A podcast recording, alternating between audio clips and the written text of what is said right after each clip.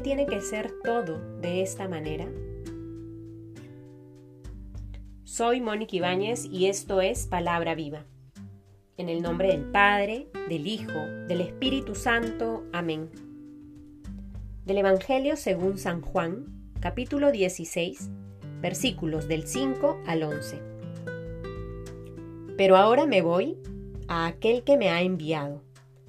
Y ninguno de vosotros me pregunta, ¿dónde vas? Sino que por haberos dicho esto, vuestros corazones se han llenado de tristeza. Pero yo os digo la verdad os conviene que yo me vaya, porque si no me voy, no vendrá a vosotros el Paráclito. Pero si me voy, os lo, enviaré. Y cuando Él venga, convencerá al mundo en lo referente al pecado, en lo referente a la justicia y en lo referente al juicio. En lo referente al pecado, porque no creen en mí. En lo referente a la justicia, porque me voy al Padre, y ya no me veréis en lo referente al juicio, porque el príncipe de este mundo está juzgado. Palabra del Señor.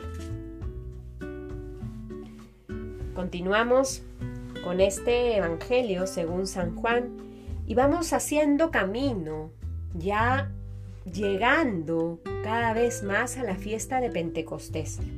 Y es por ello que la liturgia nos empieza a, preparar con los evangelios que estamos rezando. Ayer ya hacía Jesús un primer anuncio en donde nos decía que enviará al Paráclito para sostener nuestra vida, para fortalecernos ante las adversidades. Ahora es un poco más explícito y se extiende un poco más en qué significa la venida del Paráclito, la venida del Espíritu Santo.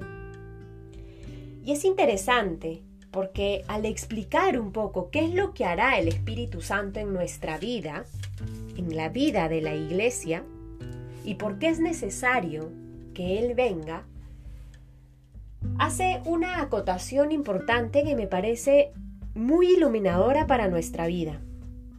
Y es que le dice a sus discípulos, me voy a aquel que me ha enviado y ninguno de vosotros me pregunta ¿dónde vas?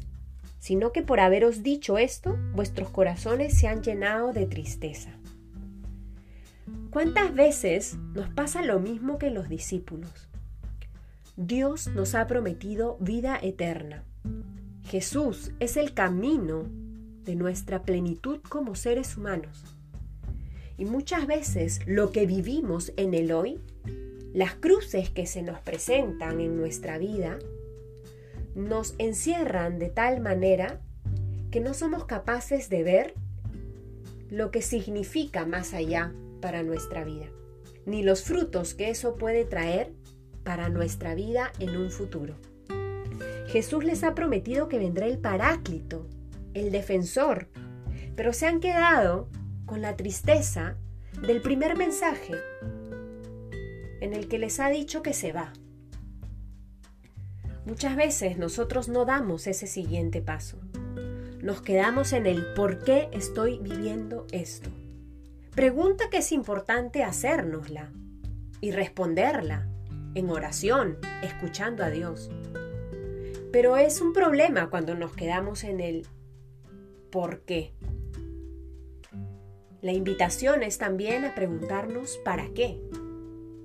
Los discípulos probablemente se quedaron tristes porque se quedaron ¿por qué se tiene que ir? ¿Por qué se tiene que ir? Pero eso no les permitió escuchar la promesa que el mismo Jesús les estaba haciendo en ese momento. Me voy a aquel que me ha enviado. Os conviene que yo me vaya, porque si no me voy, no vendrá a vosotros el Paráclito. ¿Para qué se tenía que ir Jesús? Para que venga el Paráclito. El mismo ejercicio tenemos que hacer nosotros, de dar el siguiente paso. Hacernos la pregunta, ¿por qué estoy viviendo esto? ¿Por qué Jesús, por qué Dios permite que viva esto? Pero dar el siguiente paso, ¿para qué estoy viviendo esto? Mirar al futuro, mirarlo con esperanza. ¿Para qué me sirve todo esto que estoy experimentando en mí hoy? Se trata entonces de abrirnos al misterio de la promesa de Cristo para nuestra vida, con la certeza de que Él todo, absolutamente todo lo hace bien. Acojamos esa gracia de nuestra oración en nuestra vida y dispongámonos para acoger la promesa que el Señor una y otra vez nos recuerda, de que estará siempre con nosotros. En el nombre del Padre, del Hijo, del Espíritu Santo. Amén.